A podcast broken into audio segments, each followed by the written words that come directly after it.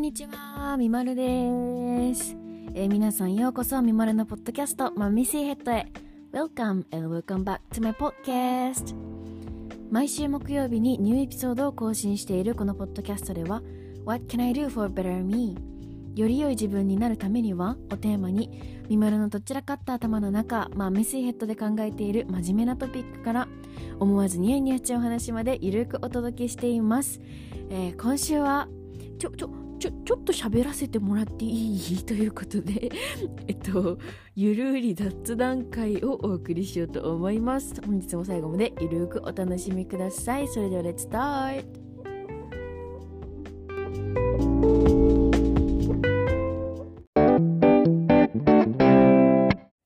皆さん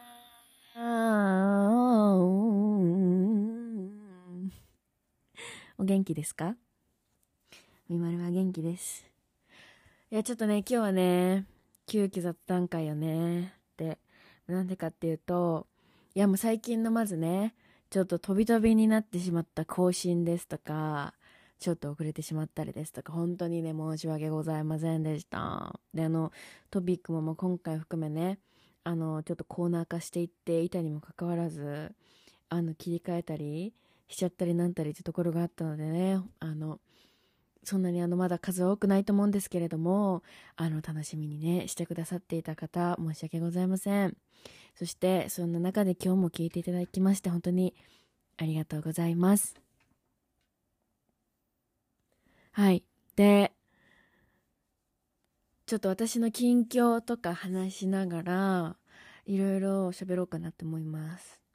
で、今日は5月11日木曜日ということは、そして今4時24分。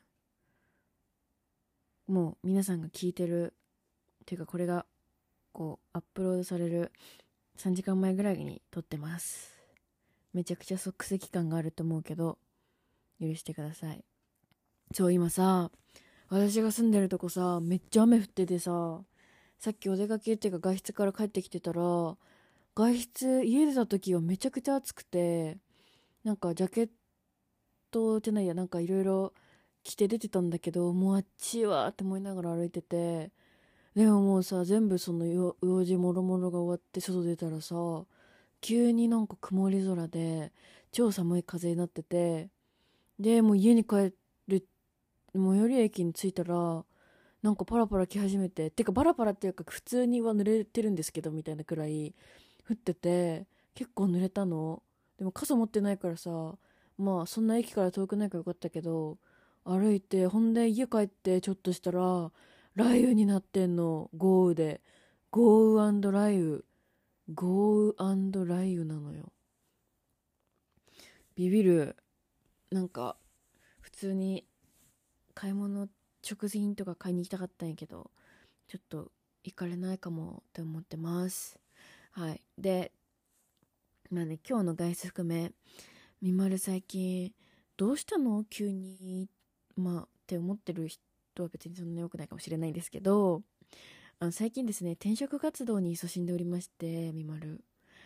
あの、やってました。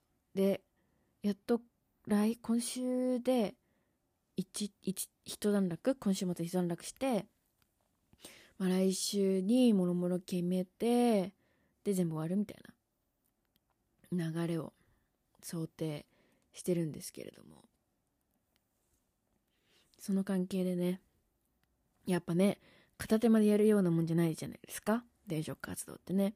これからの自分のキャリアとかさやりたいことを目指すものとかをさちゃんと整理してこうしていかないといけないから。で、まあ、結構比較的長くこうそれに取り組んでいて本当にねもう一時期はもう何て言うの？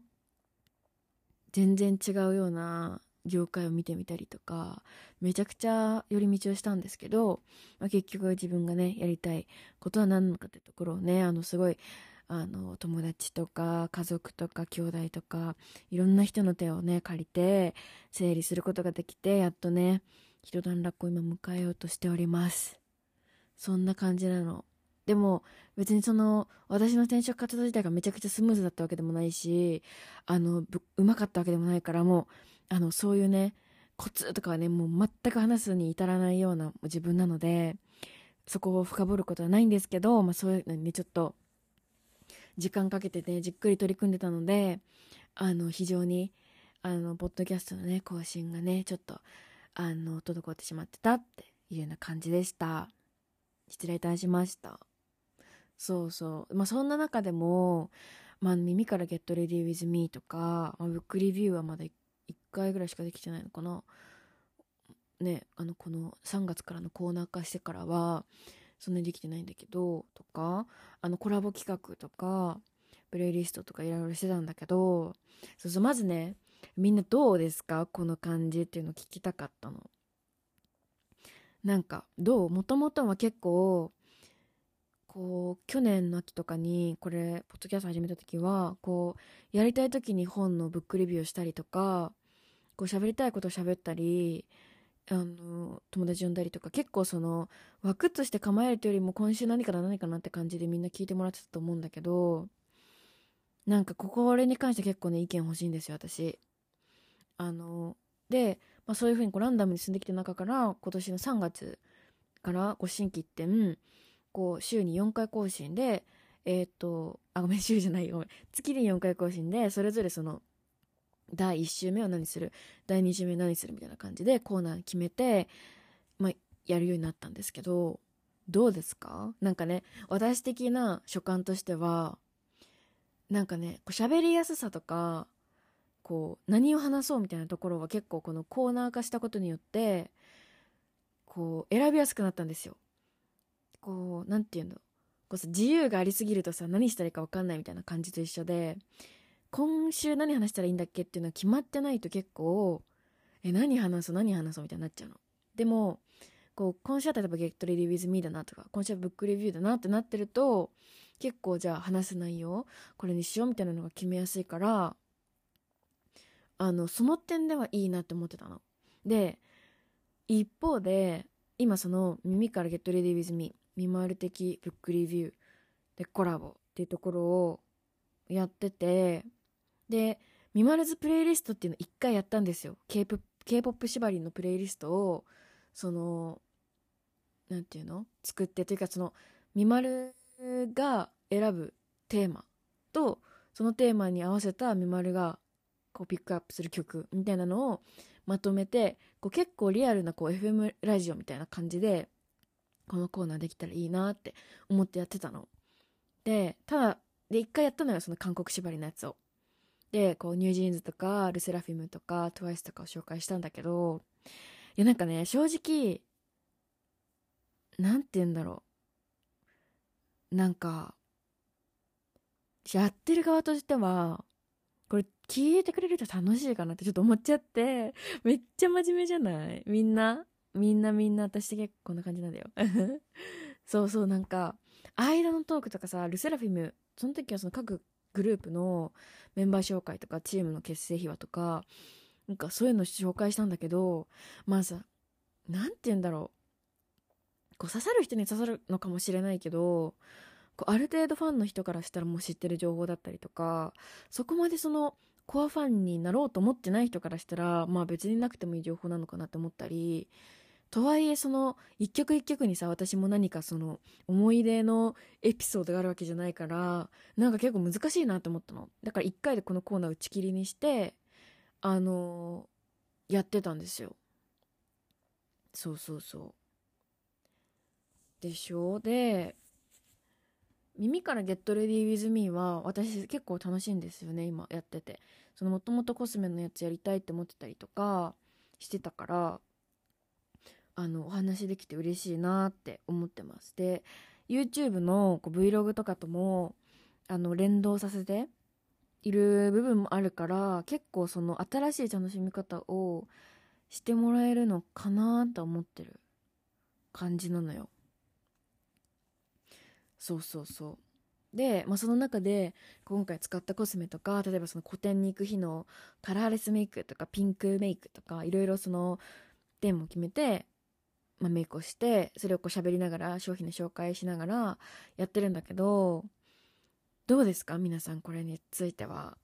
どうですか？意見が欲しいんですけど私的には雑談がねできないの。こういう風な。やっぱさ私結構メイク真剣にやるタイプでこう変なこだわりが強いからこここうやって塗れ塗らなきゃとか塗りたいとかやってると結構集中しちゃったりもするしそもそもコスメのこと喋りたいしとかでこういうなんか近況みたいな話がねできないなって思ったの。そう。それが一個悩みの種だったわけよ。だからどうですか？そういうとこっていうのを聞きたいかな。はい。でブックリビューは私比較的これはいいかなと思っていてあの私がポッドキャストを出してるあのこの何て言うんだろう。えっとま作ってるアプリ編集してるアプリの中にあのアナリティクスが出てきてどういうエピソードみんなが好きなのかなっていうのが見れるんだけど結構ブックリビューはあの上の方に入ってきてて皆さんもありがたいことにあの楽しんでくださっているようなのでこれはこのまま引き続き続けようと思ってる。ただあの、まあ、ここ最近ちょっと本当に忙しすぎて全然本が読めなかったのであの、まあ、今月中第4週目くらいに出せたらいいかなと思ってます今月分はね。はい。で、まあ、コラボトークは本当ありがたいことにいつもねあの呼んだお友達が本当にたくさんいろんなことをお話してくれていつもの一枠にまとまらないから番外編みたいな形で2枠目でねあのその週末とか週明けの月曜日とかにあの出させてもらってるんだけどこれはどうですか皆さん？私的にはめっちゃ楽しい。そう。本当になんかさ私という人間からはさ生まれないような発想とかできなかった体験っていうのところがやっぱゲスト呼ぶことで幅が広がるからねいいなって思ってる。からなんか引き続き楽しんでもらえたらいいなと思うしやっぱりコラボトークもねコラボトークが今のところ一番聞いてもらえてるわけ。なんですよありがたいことに。で次がゲットレディウィズミそしてブックリビューみたいな。順番で今は聞いてもらえてるかなっていう感じなんです。なんでこのまコーナー感でこうやっていく感じがどうなのかとかコーナーじゃない方がいいんじゃないかとかこういうのやった方がいいんじゃないかとか、うん、そういうインプットがあればねぜひぜひぜひぜひお伺いしたいなって思ってます。DM してメールしてみまるに。してくれてる？みんな DM してくれてないよ？待ってるよ私。待ってるよ。いい？待ってますからね。メールでもいいんだよ。待ってますからよろしくお願いします。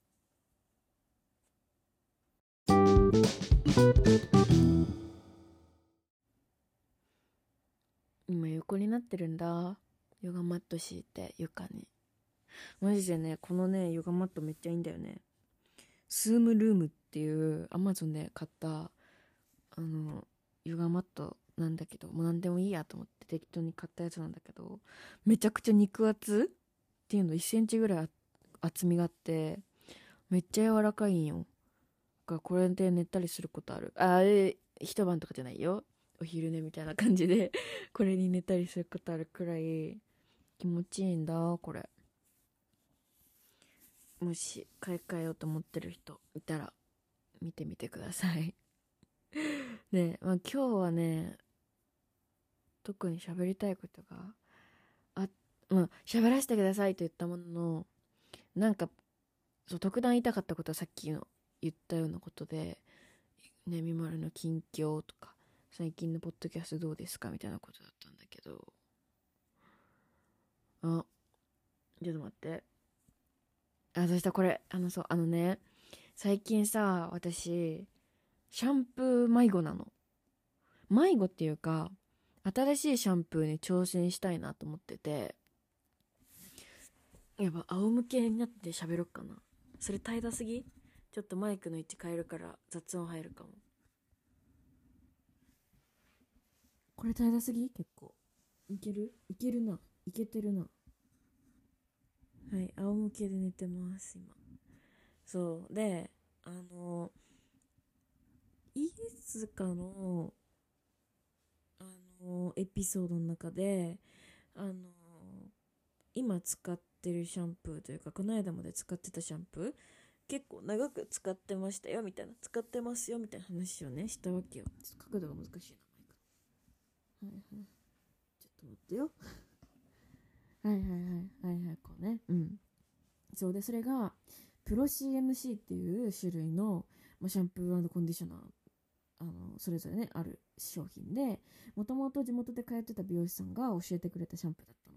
でまあそれにするとそのカラーの持ちが良かったりとかあの髪の毛の仕上がりがあの何て言うの？ベタつかないし好きでずっと使ってたの。で香りもいいしあのサロン監修っていうのかな？美容師さんが監修したあのシャンプー。でかつ一般の人がこ自分たちで手に入れられるその美容院通してとかじゃなくて手に入れられるシャンプーとしてあの、ま、売られてるものらしくてすごい気に入ってたの。で最近なんかでもその今ね地毛なんですよ。地毛なんですよ。ってか染めてないの。あの黒いのよ髪が私今。であの、まあ、お誕生日にね髪をバッサリ切りましたって話も多分どっかでしてると思うんですけどもともと腰ぐらいまで長さがあったんですけどもう何て言うんだろう。3分の2ぐらい肩から下ぐらいが全部そのもう超複雑なブリーチ履歴が残った髪だったの。でもうバッサバサのキッシキシのリカちゃん人形みたいになっちゃってて。で、まあ、心機一転ではないけどもうそろそろ綺麗な髪の毛に一回戻したいなと思ってあの誕生日にバツンってオーブンまで切ったんですよ。だからそのから言ったらその色持ちとかねヘアカラーのとかもあんまり気にしなくていいしダメージもねないないわけではないんだと思うけどそのブリーチとかさカラーでのダメージっていうのが全然ないからなんかもう少しその気楽にこう選んでみようかなって思っていたわけですよでちょうどシャンプーが切れたから今探してるのよ。でね、みまるなんとね、1,2,3,4,5,6,7,8,9,10,11 11プラス3、14種類ぐらいのシャンコンを試したんです。うわー、気持ち悪いっていう量だと思うんだけど。あのさ、お試しみたいな感じでさ、サシェって売ってるじゃん。あの、袋が2枚くこう、隣り合ってさ、セットになってるやつ。で旅行とかに持っていけるよみたいなやつあるじゃないですか。であの気になるシャンプーを片っ端からそのシャシサシ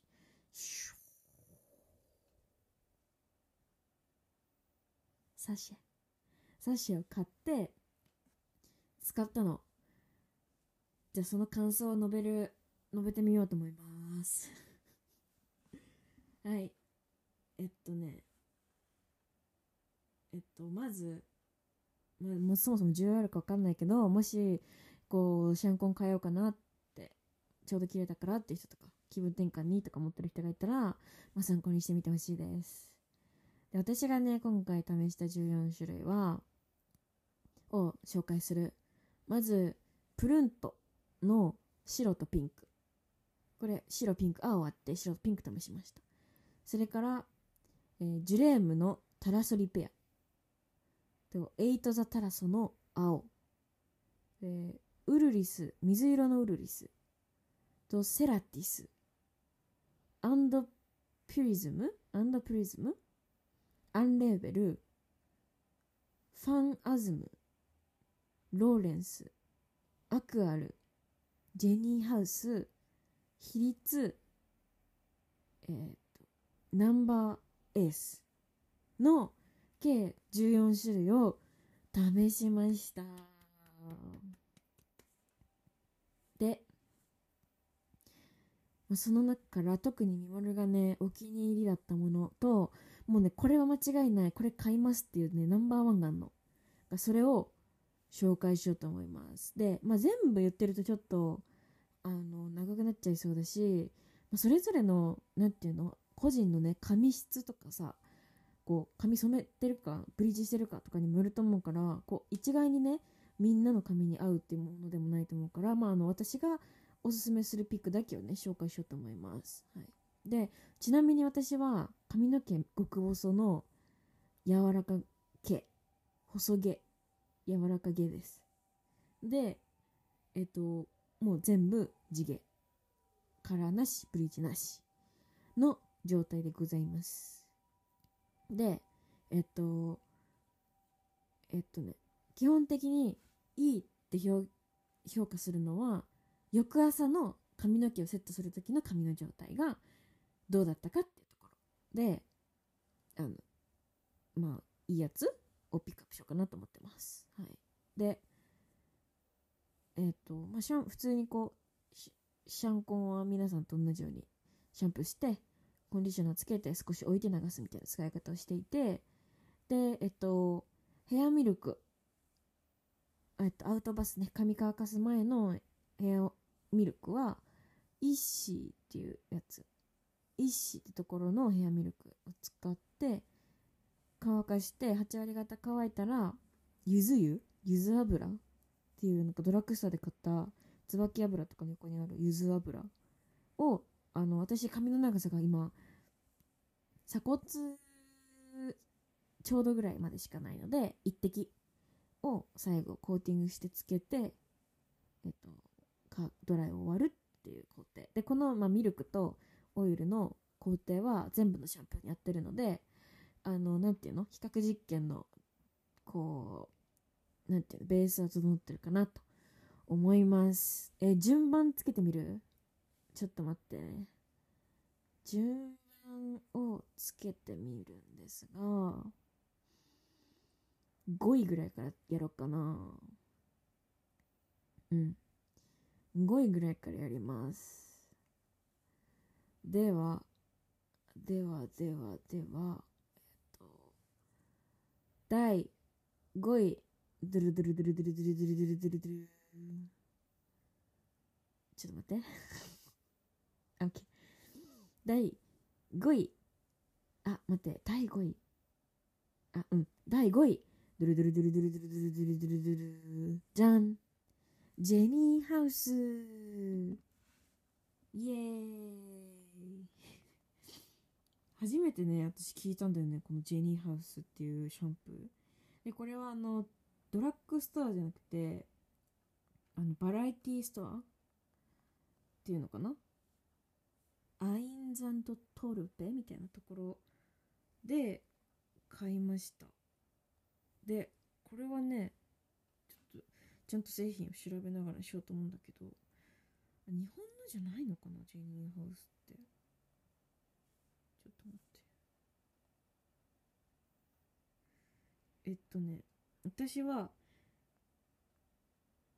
ジェニーハウスのクリスタルモイストシャンプーっていう水色のボトルっていうかもうパッケージのものを使いました。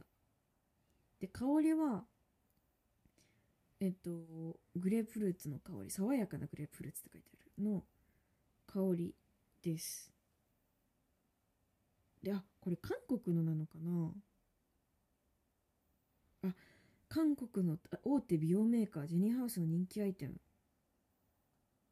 らしいです。韓国のシャンプーだったらしいみたいなんですけどあのーなんていうの私的にこういいって思うのは私結構その乾燥しちゃうんですよね髪の毛が。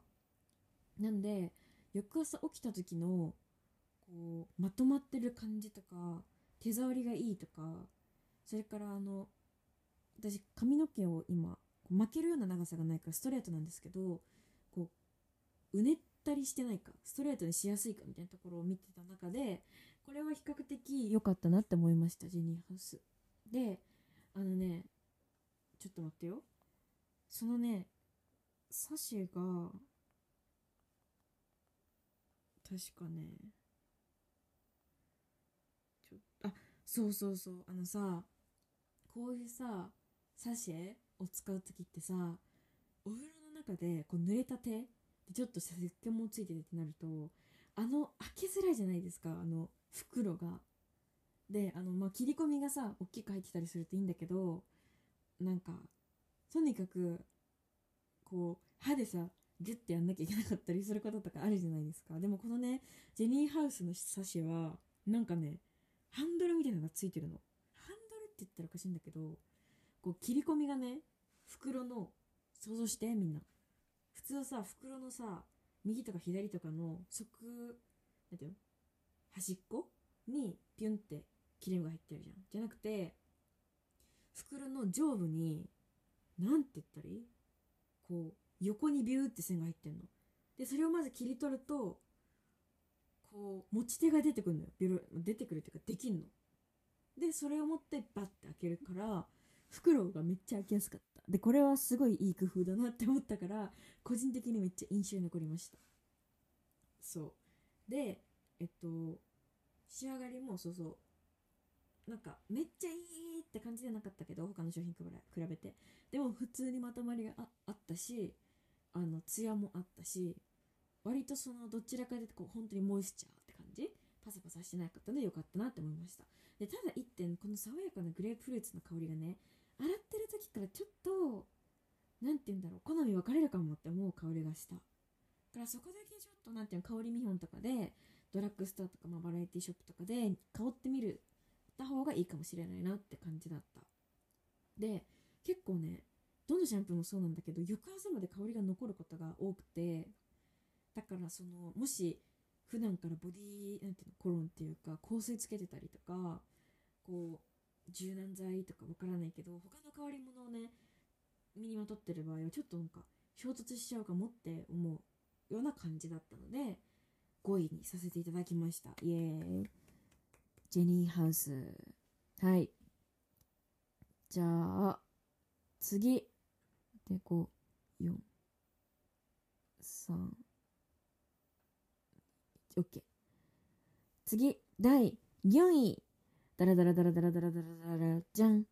ジュレームのタラソリペア。イエーイ。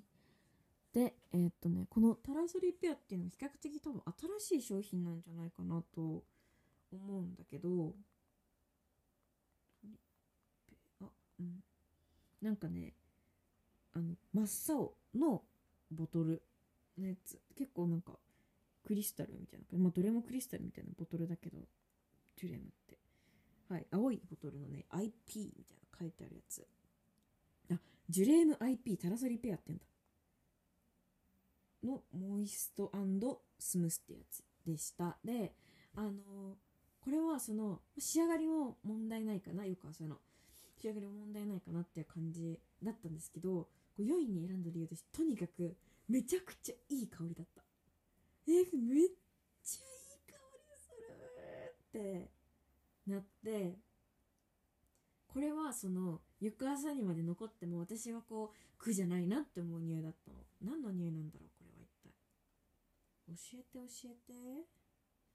みずみずしく爽やかなシトラスホワイトフローラルの香りらしいです。そうそうそう。だから洗ってる時からねこれ今までそのね何種類か使ってきてるんだけどめっちゃいいじゃんって思ってだから4位にした。はい以上です。じゃあ次。第3位。ダラダラダラダラダラダラダラダラダラ。ダン。エイト・ザ・タラソの青です。これもザ・タラソのはいはいえっとねあそうそうこれこれこれタラソ CDB 処方でサラツヤみたいな。潤ってダメージ補修。エイトザタラソ U CBD& バランシングダメージリペア美容液ヘアトリートメントっていうおわーって感じでごめん一つ一つこう CDB とは何ぞやとか。CDB ってあの CDB なのかな？あ CBD、CD、CBD ごめん。CBD ってなんだろう？CDB もわかんないけど。はい、まあ、とにかくこれを使いましたってところであのエイトダタラスもともとあの元祖のシルバーのやつを一時期使ってて、まあ、ただちょっとランニングコストがめちゃくちゃかかるから使うのやめちゃったんですけどあのすごいその時からもう仕上がりもあの何て言うのいいなっていうのも分かってて青に関しても安定の仕上がりの良さだった。っていうその安定した感じに3位をつけたって感じだったかな。で香りはね特になんか問題があったわけではなかったかな。何の香りか見てみましょうか。教えていただけますか？スムーキーサボンの香り。多分これ好きな人多い香りかなって思う。そうそう。で私はどっちかというと元祖の香りの方が好きだった記憶があります。ちょっとこのエイトタラソンで使ったの結構序盤だったんでちょっと前なんですけどそうそうそう。でもあの仕上がりはとっても良かったので3位です。はい。じゃあえー、第2位。ダラダラダラダラダラダラダラダラ。じゃん。ナンバーエースナンバーエースのシャンプーです。これね多分ねあナンバー A えなんて読むよ。あナンバー A A じゃないよ。ナンバー A じゃない。ちょっと待って。ナンバー S っていうやつナンバーナンバー A っていうのもあるのか。ごめんナンバーエースじゃなかった。S だった。シャンプー。そうこれほんとねいつだったっけ？えっと土日とかに買っあ違う違う月曜日に買ったんだ。だからめっちゃ最新であのまあ計14個さサッシ使ったってこと2週間使ったってことじゃん。だからその23回買い足しに行ってるわけですよ。なかなか決められなくて。でその4月中はねこれ見なかったの多分5月入ってから発売されてる新しいやつなんじゃないかなと思います。はい。えっ、ー、とナカラーズっていうところなのかな？ナンバー S うねりコントロールシャンプーってやつでえっ、ー、と香りは何ですか？これは何？の何の香りかを教えていただけないのかな何の香りですか？あ、ちょっと待ってください。何の香りかを教えていただけますか？え、書かれてないんやけど。あ、ごめん。フレッシュでジューシーなアップルピーチドロップの香り。はいはいはいはい。まあね、結構その私、この、結構ね、香りに好き嫌いがあるので、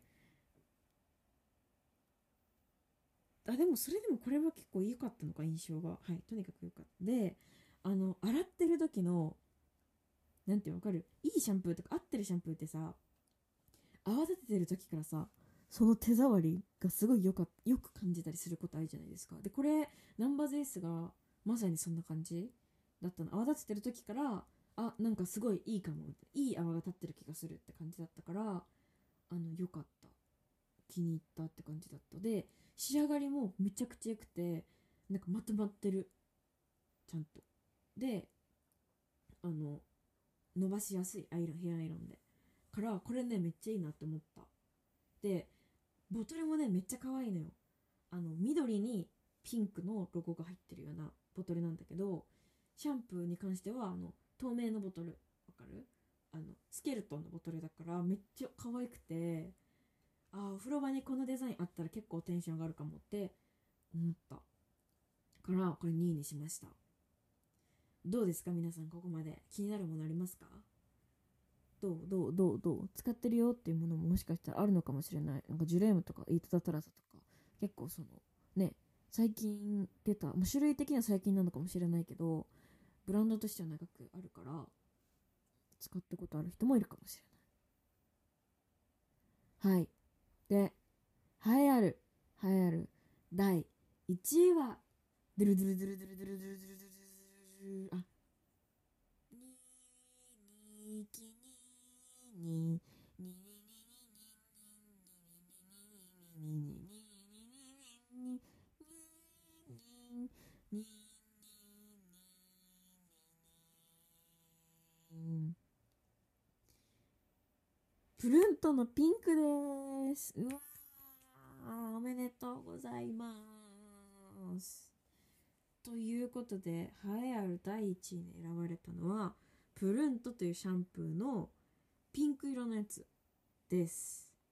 で、これ、その結構冒頭でも言ったんですけど、あの、ピンク、白、水色っていうのがあって、多分水色が一番新しいやつだと思います。で、ピンクはプルントディープリペア美容液シャンプーってやつだったので最初ね私白使ったんですよ。白がね何なんだろう。白がモイストリッチ美容液シャンプー。なんだ。はいはいはい。で一応水色も調べとくか。プルントの水色ってまだ出てこない。出てこないな。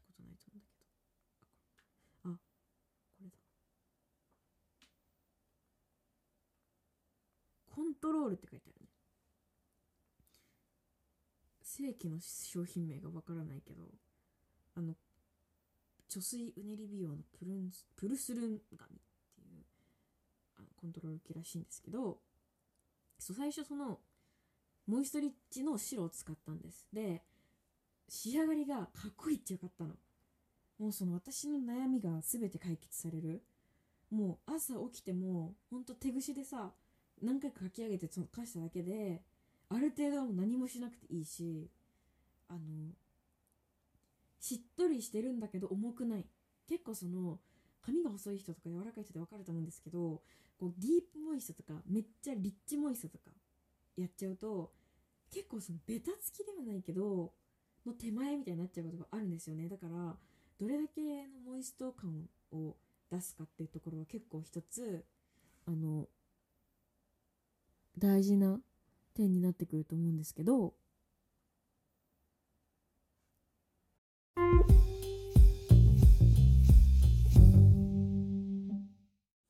このプルントのピンクは全然その重くならないしでも本当にしっかりと何て言うんだろう。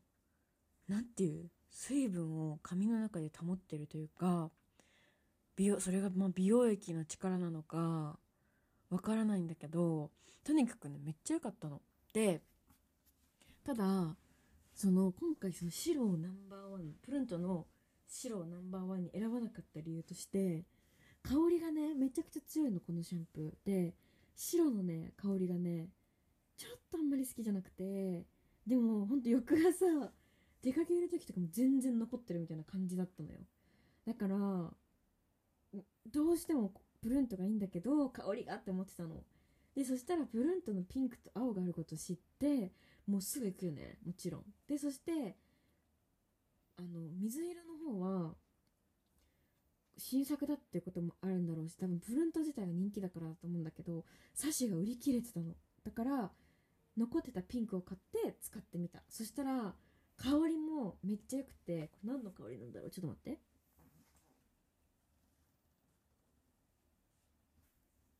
えっとねさっき香り紹介したっけ？してないよね。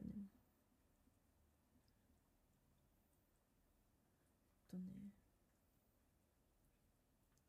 ホワイトジャスミンブーケの香り。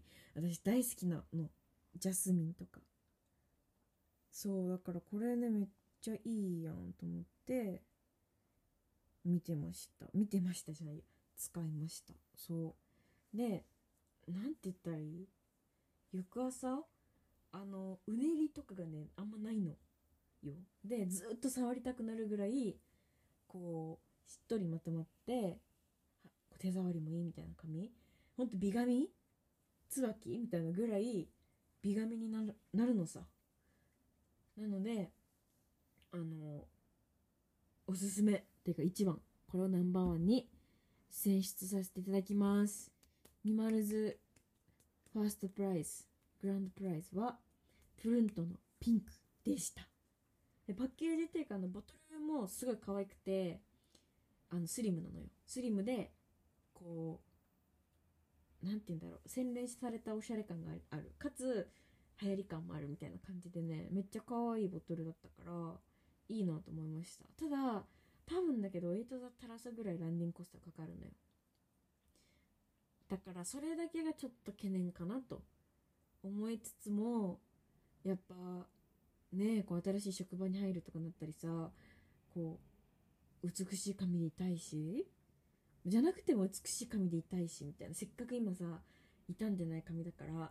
そうそう。だから私はプルントのピンクを買おうと思いますで今日ね本当はね明日用のシャンプーがないから買いに行きたかったんだけどめっちゃ雨降ってるから。やべどうしようって思ってるところではあるんだけどプルントあればもうその場でね後から買い物に出て買ってようかなって思ってます。どう？なんか役立つ情報あった？みんなシャンプー買い替えたくなった？プルント欲しくなった？はい。もし皆さんのおすすめシャンプーがあればぜひ教えてくださいませ。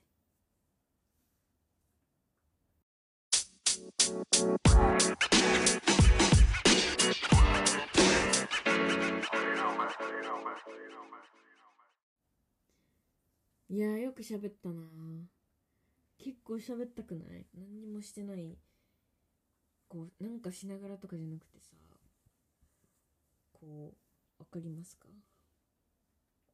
そう。あ眠たくなってきちゃった。やっぱ仰向けで寝るってめっちゃ眠たくなるよね。最近さずっと枕使わない寝方してたんよ。そしたらさなんか私の体ってほんと面白いなって思うのがその私そんなに背高くないからさベベッドも別に高さみちみち使ってないわけさ。で頭の上にさちょっとそのベッドの幅を広げた時にこうたくさんの枕を置くようにしたのよ。5個ぐらいあんの。まああるじゃん。よくホテル風みたいな感じにしたわけですよ。でだったんだけど一時期枕使わずに寝るのにハマっててだからもう枕を壁に対してこう直角に立てておいてその手前に寝るようにしてたの。でそしたらさいつからかわかんないんだけど肩がね朝起きたら肩がバッキバキに凝っててでなんでなんだろうって思ってたの。なんかそういうの最初全然なかったから枕なしで寝てたのに急に何なんだろうって思ってたらなんかそのさ人なんて言ったらいい？こう皆さんもそうかもしれないんですけど大体そのベッドに対して寝る位置って決まってません？よくよく考えてみると。なんかその右向き左向きとかはあると思うんですよ。寝方として。でも頭の高さってそんな変わらなくないですか？逆にちょっと下に寝て寝てると下に寝てる感あって気持ち悪くなったり上すぎてももう少しこうお布団にこう入るように下がりたくなったりしません？私これあるあるなんですけどあるある？あるあるなんですけど皆さんどうですか？で私は結構それがなんていうの自動的にされちゃうタイプなの。よ高さ調整が。で気づいたのがある時こういつも直角に立ててた枕がちょっと傾いてたの。私の方に。ん？そう傾いてたんよ、まあ、壁にこう持たれる形で枕が置かれてるとさなんていうの？私が頭を置ける位置が下がるじゃん。下にベッドの下に。でなんだけどその体はさもうさベッドのなんていうの？ベッドに対する体の置き位置を決めてるからさ必然的にこう首が縮こまるわけですよ。で私は意図して縮こめてるわけじゃないの。でも多分寝てる間にもぞもぞ上に上がってきて首を縮こめて寝てたんだと思う。多分だけどね。だからこう朝起きるとほんと首がグッてなってるギュッてなって目が覚めてもう首も肩もコリコリみたいな。で起きることが多かったのよ。なんでなんだろう。なんで急にそうなったのか分かんないんだけど急にそうなっちゃって。そうだから最近は枕使ってる。マジで何の話って感じなんだけど。なんか、ま、やっぱり枕よねとはなってないんだけど。でもなんかさこう朝起きて首首肩凝ってんの最悪なのよ。だって一日の終わりで凝んのも最悪なのにさ朝からそれってもう最悪じゃんスタートが。でなんかね分かんないんだけどいつもどうやって枕使ってたかが分かんなくなっちゃったの。ずっと枕なしで寝てたから。だからもうね長いのよ。枕なし生活多分半年以上やってんの。よ。もう丸1年ぐらいやってるかもしれない。けど急に肩がこれになっちゃってでどうやって枕を使ってたか？なんかね枕首だけ乗せるとなんか頭だけかなんかねなんか違う気がして最近は肩甲骨ぐらいまで乗って寝てるの。だから結構その体がなんて言ったらいい？伝わる？みんなイメージできる？こう体がの、うん、腰から上みたいなところ背中が結構起き上がった状態で寝てんの。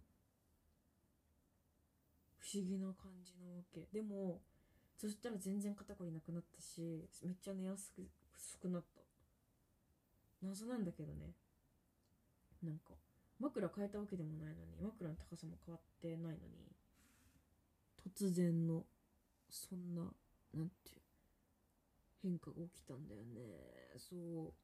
でも自分枕ってあるじゃん。自分のさこう中に枕の中に詰めるこうそば柄なのかさこう何なのかこう低反発なのかとかさ自分で選んでさ自分の骨格に合わせてこう形作ってもらうみたいなのあるじゃないですか。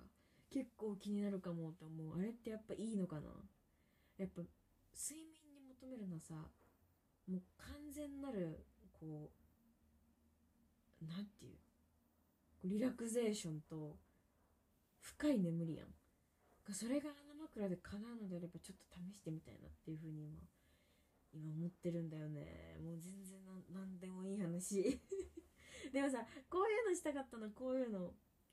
こういう雑談雑談よ。何でもいいわけ。前やってたじゃん。こういう行き当たりばったりトークみたいな。こういうのやりたかったんですよ。できて嬉しい。すごく嬉しいです。いや。はい。そんな感じかな。今日なんか早く目が覚めちゃったから早く眠たくなる。そうね。そうそりゃそうやろって感じなんやけど。そうまだ5時なのに眠たいいなって思いますはい他は話したいことまあ話したいことあるかなっていうか話し出したらねずっと話すので。うん。かな。あそうあともう少し Vlog もちゃんと更新したいな。なんかさすごいこの3月からポッドキャストをコーナー化したってところもあって YouTube で Vlog も月に2本ぐらいあげたいなって思ってたのよ。でめっちゃ撮ってたの実は。ほんとね計6本分ぐらい撮ってたんだけどやっぱさそのそれが私3月とかに3月かいって感じだけど3月の、ね、末ぐらい後半ぐらいにあの家族で旅行に行ったのよ。淡路島に行ったんだけどとかま5月この間もゴールデンウィーク帰省したりとかだから私パッキング動画を撮りたくてその旅行の時のやつもゴールデンウィークのやつも撮ったの。でもさなんか旅行からめっちゃ時間空きすぎるとこう正確にいつ行ったかが大事ってよりもさやっぱ服装とかがちょっと季節感ずれてきちゃったりとかゴールデンウィークのパッキングもさゴールデンウィーク後にしてどうするって感じもあるじゃん。だからなんか撮ったんだけど結局ボツにしちゃったりとかあといろいろ4月はあの忙しい中でもあの私ほら手相を見てもらった先生にさ美しいものをちゃんと吸収しなさいって言われたから4月はこういろんな古典展示会があってたからそれにいろいろ行ってたの。で1個あれもう多分動画にしてないか。まだまあするかわからないんだけどえっとなんだっけ？違うな。あ忘れた。なんかねあれ？なんていう古典だったっけ？ちょっと待って。悔しい？ちょっと待って。えっとね。え？あのね。あれどこだっけ？あちょっと待って。悔しい。ちょっと待ってちょっと待ってちょっと待って。これは明確にさせて。えっとねうんとあドリームランドエスケープっていうあのー、あれそこに広尾なのかな？六本木じゃなくて、まあ、そこら辺のビルのこう一室で会ってた古典とかあとルーブルも行ったしルーブル美術館展も行ったしアワあのあウェウェス・アンダーソンすぎる。風景展。やばい。ちょっとごめんなさい。隣で今のんちゃんカリカリ食べてて音が入っちゃうかも。そう行ってとかねいろいろ行ったわけよ。でアワはまだ会期合ってるからいいかなと思いつつルーブルはうーんって感じだったし取れ高もうんって感じだったしそのドリームなんだっけエスケープ？なんとかエスケープ展みたいなやつもなんかちょっと私が行ったのがね会期最終日だったんだよ。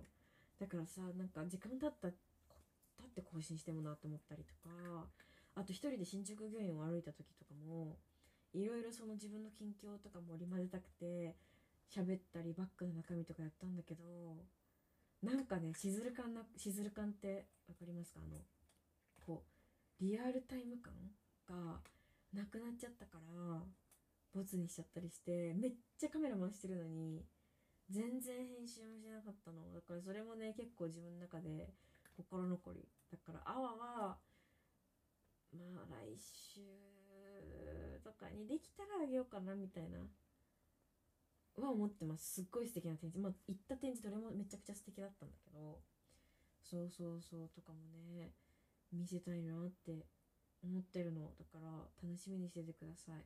是非なんか見せられるものがあればいいなって思います。はい。そんな感じです。